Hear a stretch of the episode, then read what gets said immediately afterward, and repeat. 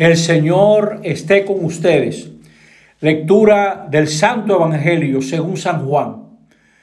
Al anochecer de aquel día, el primero de la semana, estaban los discípulos en una casa con las puertas cerradas por miedo a los judíos. Y en esto entró Jesús, se puso en medio y les dijo, paz a ustedes. Y diciendo esto, les enseñó las manos y el costado, y los discípulos se llenaron de alegría al ver al Señor. Jesús repitió, paz a ustedes, como el Padre me ha enviado, así también los envío yo. Y dicho esto, exhaló su aliento sobre ellos y les dijo, reciban el Espíritu Santo. A quienes les perdonen los pecados, les quedan perdonados. A quienes se los retengan, les quedan retenidos. Tomás, uno de los doce, llamado el mellizo, no estaba con ellos cuando vino Jesús. Y los otros discípulos le decían, hemos visto al Señor.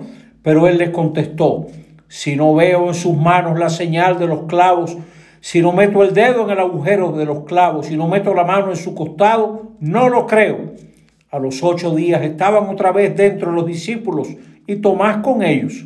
Llegó Jesús, estando cerradas las puertas, se puso en medio y dijo, paz a ustedes.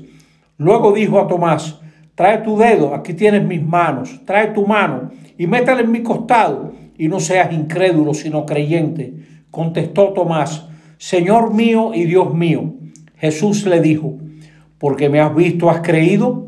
Dichosos los que crean sin haber visto. Muchos otros signos que no están escritos en este libro hizo Jesús a la vista de los discípulos. Estos se han escrito para que crean que Jesús es el Mesías, el Hijo de Dios, y para que creyendo tengan vida en su nombre. Palabra del Señor. En este domingo segundo de Pascua, llamado el Domingo de la Misericordia, encontramos en la primera lectura cómo algunos judíos rompen la barrera del miedo y se unen al grupo de los creyentes de Jesús. Porque como nos recuerda la lectura del libro del Apocalipsis, la historia de Jesús no terminó en la cruz. El resucitado conforta a Juan el vidente y le pide, no tengas miedo, yo soy el primero y el último, el que vivo y he sido muerto y aquí que vivo por los siglos de los siglos. Este Jesús misericordioso nos ayuda a vencer nuestro miedo. En el Evangelio, el resucitado encuentra cerradas las puertas. Esos discípulos estaban aislados por el miedo. El miedo atomiza, encierra, impulsa a refugiarse en recuerdos, en una falsa intimidad. Entre nosotros también hay muchos signos de miedo, de violencia, de desilusión. A veces uno se desanima al ver tantos pueblos crucificados que siguen sin tener razón, esperando una aurora de justicia, de fraternidad. Y a veces el miedo de que todo acaba mal se adueña de nuestro corazón. Tomás, tal vez movido por la desilusión, andaba de su cuenta, no quería compartir, no estaba con la comunidad. Cuando le cuentan que Jesús se les ha acercado, que les ha dado la paz, que los ha perdonado, en otras palabras, porque ellos huyeron, ellos no estuvieron junto a Jesús. Cuando le cuentan todo eso, Tomás quiere apoyarse en lo que él entiende, en lo que él toca, en lo que él calcula.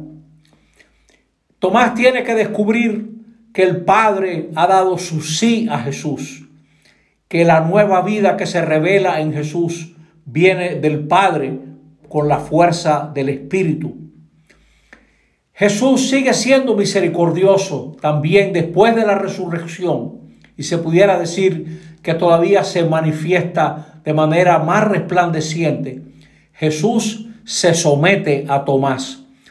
Pero deja este mensaje, dichosos los que crean sin haber visto ¿Cómo me gustaría a mí haber sido Tomás? ¿Cómo me gustaría a mí que el Señor se me acercara, aunque sea para darme un boche?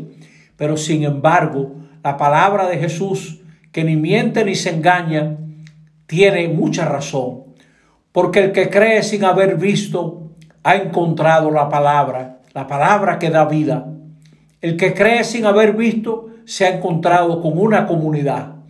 Y el que cree sin haber visto está trabajado por el Maestro interior, por el Espíritu Santo, que le va moviendo a darse cuenta que Jesús es la revelación definitiva de Dios nuestro Padre, que nos lo dice todo en Jesucristo, para que sepamos vivir la vida y la muerte y esperemos una vida más allá de la muerte junto a Dios. El reto del resucitado está en que nos dejemos llevar por el soplo del Espíritu y adentrarnos en esa tierra de nadie que es la vida pública. Saltar más allá de las rutinas de lo conocido en nombre de Jesús. ¿Cuánta gente hay que repite lo mismo semana tras semana?